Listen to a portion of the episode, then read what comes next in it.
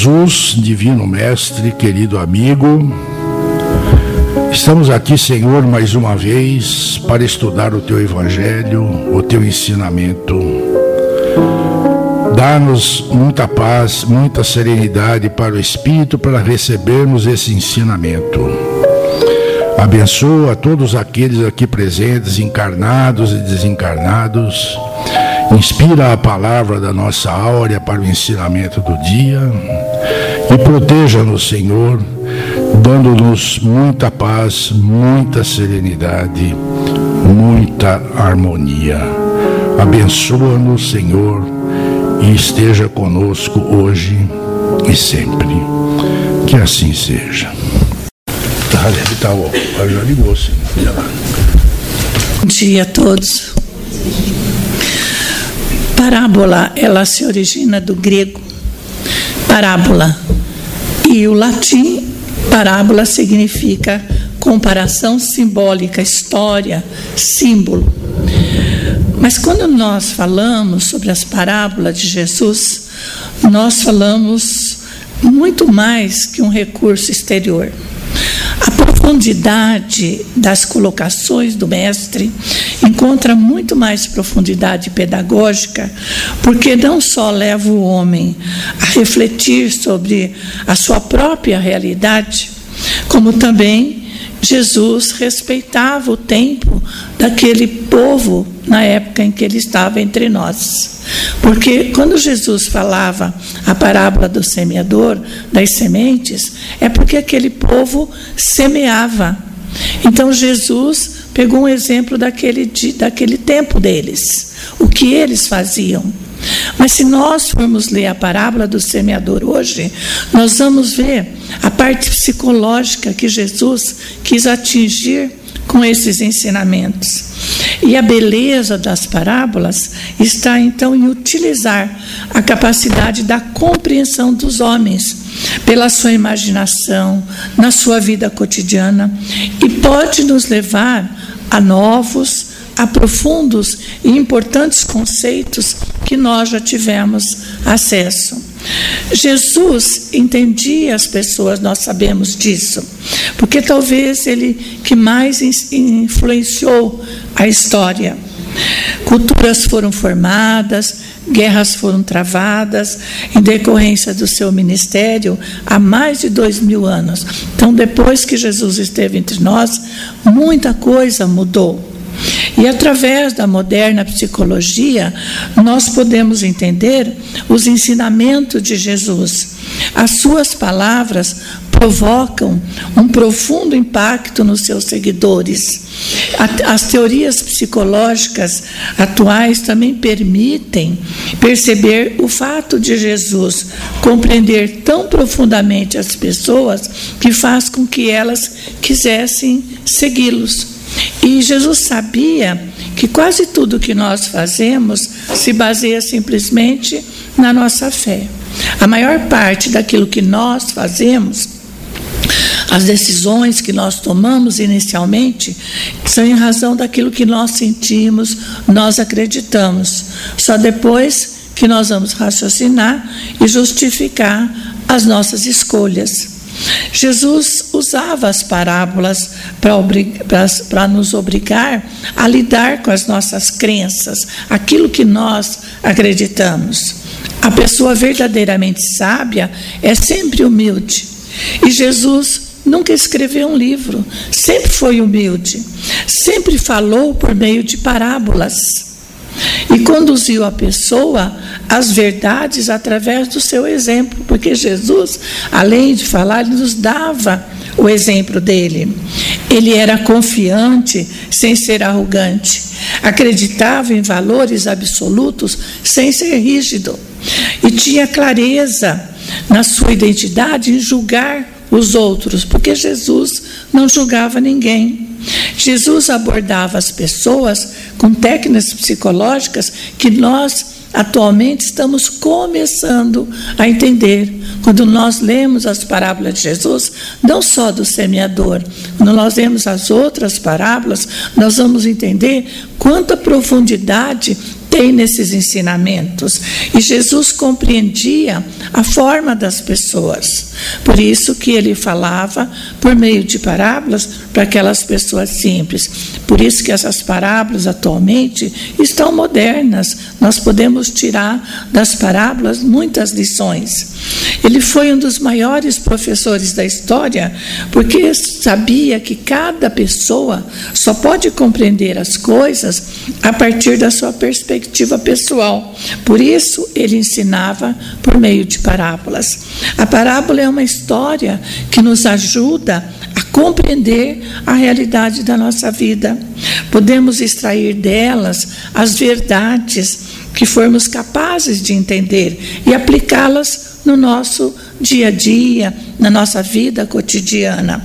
E à medida que crescemos, à medida que nós evoluímos, nós podemos rever as parábolas para descobrir novo significado que nos, nos guie para melhores caminhos.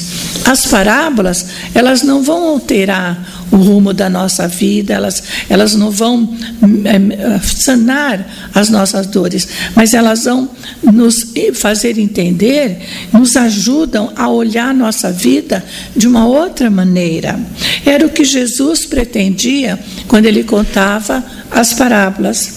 Cada um, de acordo com seu conhecimento, vai compreender o que Jesus encerrou em ensinamentos em histórias tão simples, de quando observadas superficialmente, podemos perdemos a beleza. A gente vê assim, a historinha simples, mas quanta profundidade tem nas parábolas de Jesus. Quando Jesus conta a parábola do semeador, ele dá a entender que a semente são os seus ensinos, os quais são distribuídos no mundo através das religiões. E a partir daí, o mestre começa a fazer um comparativo na maneira de entender de cada pessoa, demonstrando a personalidade humana. A semente que cai ao pé do caminho, que são comidas pelas aves do céu, antes que nasçam, simbolizam aquelas pessoas que, mesmo que tendo a oportunidade de conhecer a palavra de Deus, não se portam com elas. Estão totalmente voltados para a sua vida material, preocupados com a sua vida material. Tudo que se relaciona a Deus para essas pessoas, é a moral cristã, é vista com desprezo.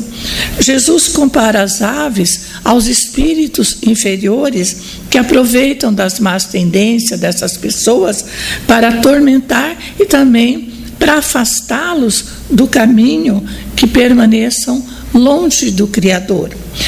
Já as sementes que caem em pedregais, nascendo logo devido à pouca profundidade, morrem Lembra os que conhecem a palavra de Jesus, a palavra de Deus, e, como num passe de mágica, se maravilham. A sua mudança é radical, é instantânea.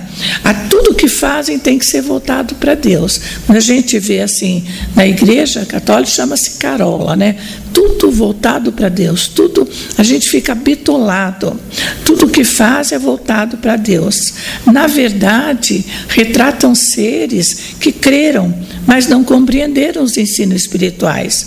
Acredito estar isentos de estar de qualquer dificuldade, porque eu faço a minha oração, eu vou ao templo, eu rezo, eu vou à casa espírita, então estou livre de todas as dores. Acredito estar isento de toda dificuldade. Porém a existência, ela não é assim.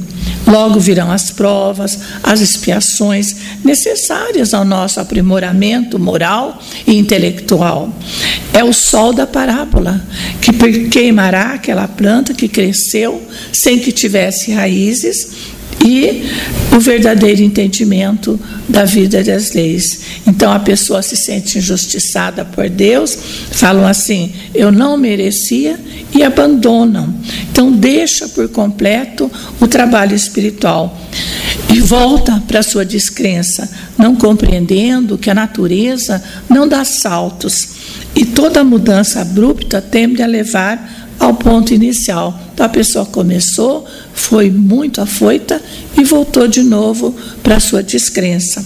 A parte que caiu entre os espinhos leva aqueles que até escutam a palavra de Deus, entendem, porém os espinhos são as preocupações excessivas com o trabalho material são mais voltados para o materialismo, mais voltado com o seu trabalho, com as suas preocupações e afastando do, do, da prática da caridade, do entendimento, do conhecimento da palavra de Jesus. Finalmente, há a semente que cai em terra boa e frutifica. Então, são aqueles que compreendem que a matéria não é tudo. Claro que nós podemos ter bens, nós podemos ter o nosso trabalho. Deus nos dá a oportunidade de termos bens materiais, mas não é tudo. Buscam os ensinamentos espirituais, as respostas para as suas dúvidas, o consolo para as suas dores, fazendo da prática da caridade um hábito da sua existência. Mas Jesus também alerta que mesmo aquela boa semente, há diferenças. Um vão mais rápidos, outros vão mais, mais lentos que o outro. Mas cada deverá saber a cada um dar 30, 60 ou 100 por um. A nossa consciência será o nosso guia. Caberá a cada um de nós refletir, pensar o que é que eu estou fazendo com o conhecimento que eu estou tendo. Conta-nos que alguns acontecimentos na casa espírita cujo objetivo não é contar a história de fulano, não é apontar cicrano, nem apontar fulano, nem apontar uma outra casa espírita, nada, nem a nossa, nem nada. É uma história para que a gente possa ter uma reflexão né? para que dá subsídio, para que a gente possa fazer um exercício de autoanálise, como dizia Santo Agostinho, que quando a gente faz uma reflexão no final do dia ou na manhã, o que eu vou realizar durante o meu dia hoje? O que eu realizei durante o meu dia hoje? Eu fiz alguma coisa que foi muito bom? O que eu deixei de fazer? Então, Santo Agostinho sempre dizia. E a pergunta 919 do Livro dos Espíritos, Kardec pergunta aos espíritos: qual o meio mais prático e eficaz de melhorar nessa vida e resistir ao arrastamento do mal? E um sábio da antiguidade nos disse: Conhece-te a ti mesmo. São situações que vivemos no dia a dia. Então essa reflexão é muito boa, porque a gente vai ver o que a gente que nós fizemos, o que deixamos de fazer. Conta-nos que numa casa espírita, cujo tema da palestra era o semeador.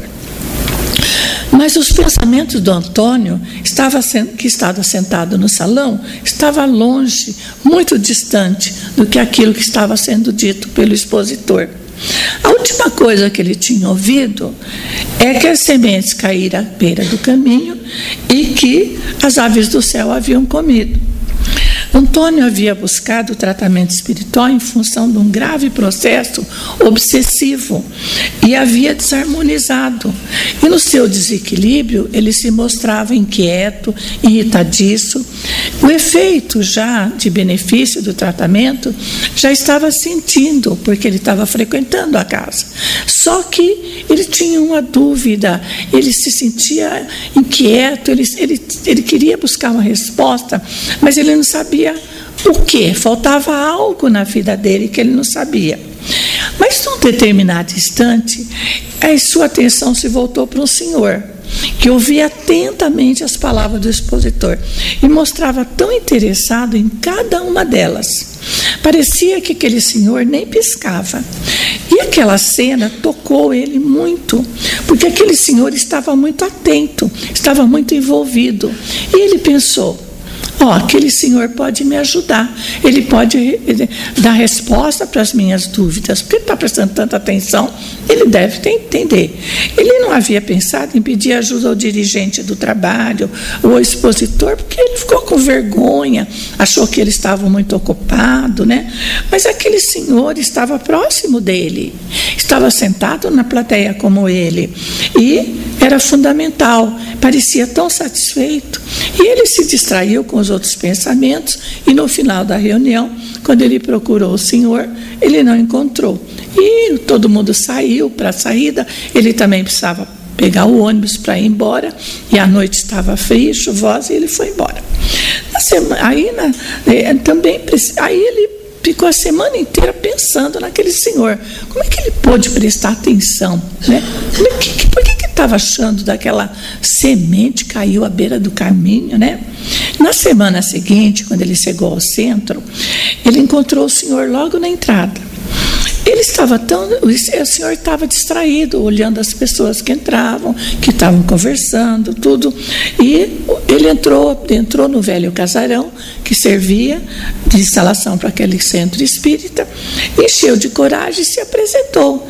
E falou que ele tinha um vazio, que ele não entendia, que ele buscava alguma coisa que estava faltando para ele, mas que ele não sabia. Por isso ele se sentia irritado, pedia ajuda, dizia que ele tinha se animado a conversar com ele porque ele estava prestando atenção. A palestra parecia tão interessante para o senhor, no entanto, para ele parecia nada. O velhinho sorriu e disse: que aquele tema agradava muito. Falou da, que as parábolas de Jesus traziam ensinamentos profundos, mas sempre aplicáveis na nossa vida. O rapaz, um pouco decepcionado com a resposta, pensava: como é que eu vou melhorar com uma mensagem tão antiga, uma história tão antiga? E o rapaz assim ficou: mas como é que ele vai poder me ajudar? Eu só me lembro das aves eh, comendo a semente.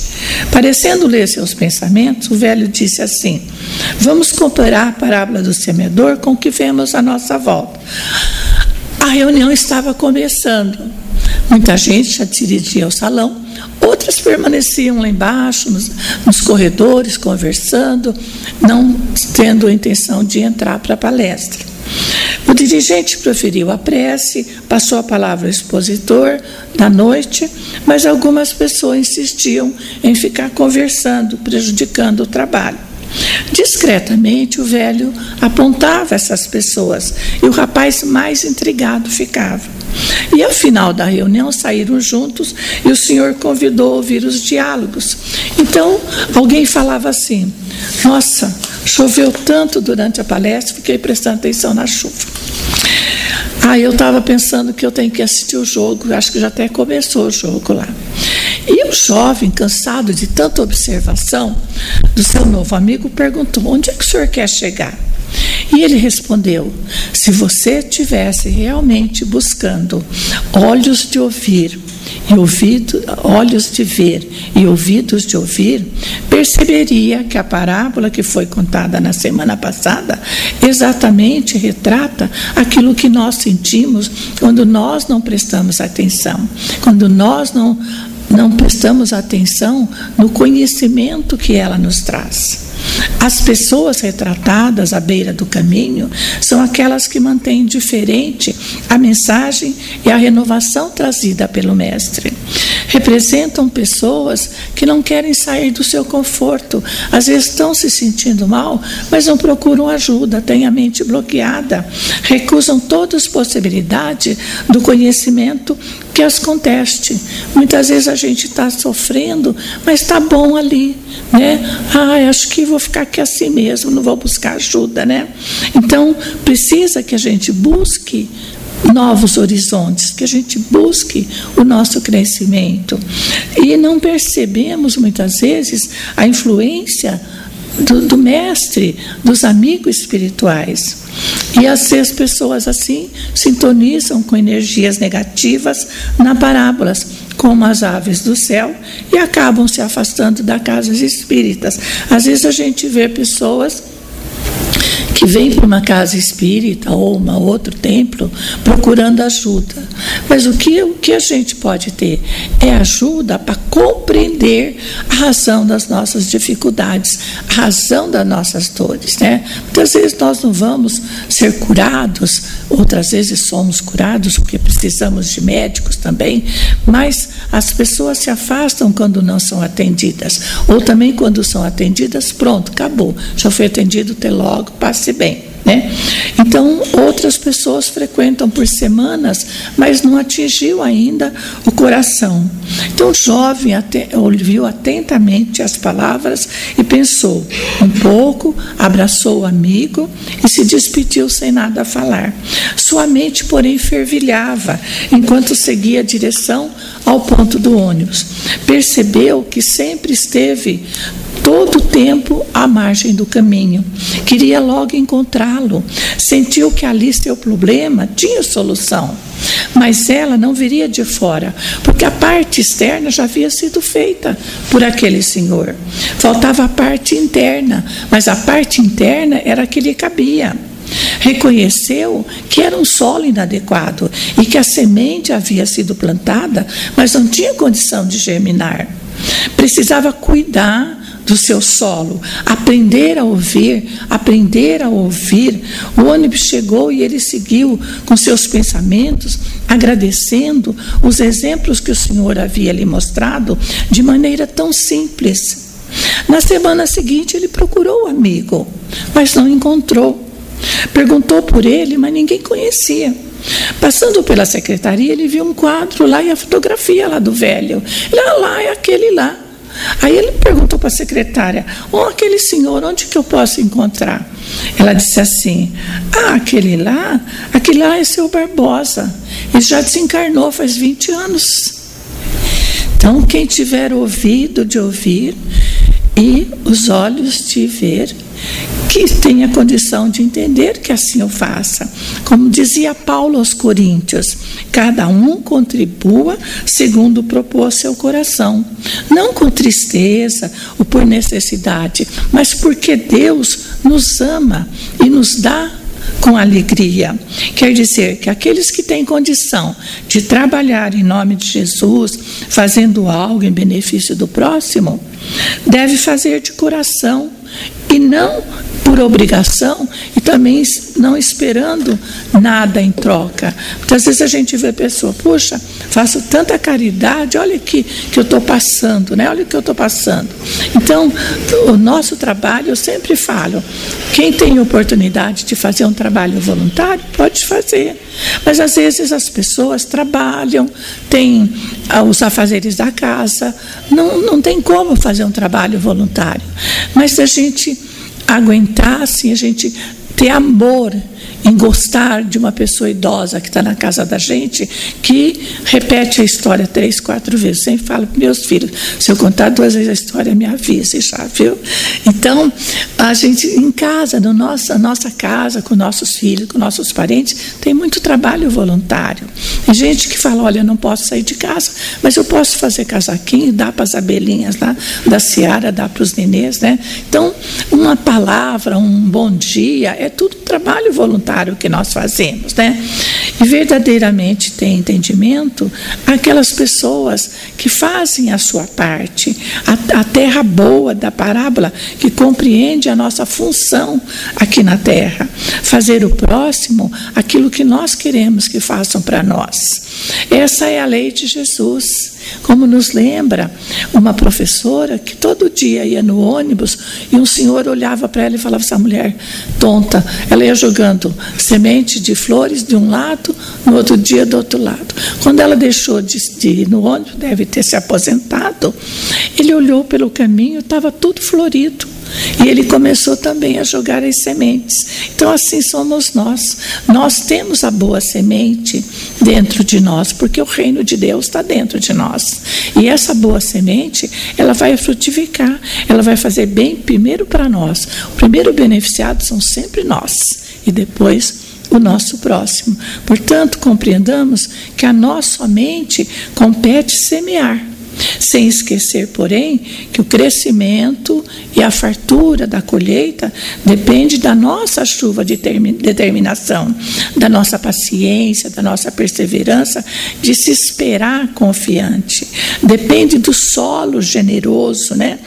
Onde houve a semeadura. Que possamos fazer dessa nossa reencarnação a oportunidade de semearmos a boa semente e de aprendermos também com as parábolas de Jesus Jesus, não só com a parábola do semeador, mas do bom samaritano, do óbolo da viúva, do filho pródigo. Todas as parábolas nós podemos tirar uns ensinamentos que nós podemos aplicá-los no nosso dia, na nossa vida cotidiana. Que Jesus nos dê a sua paz.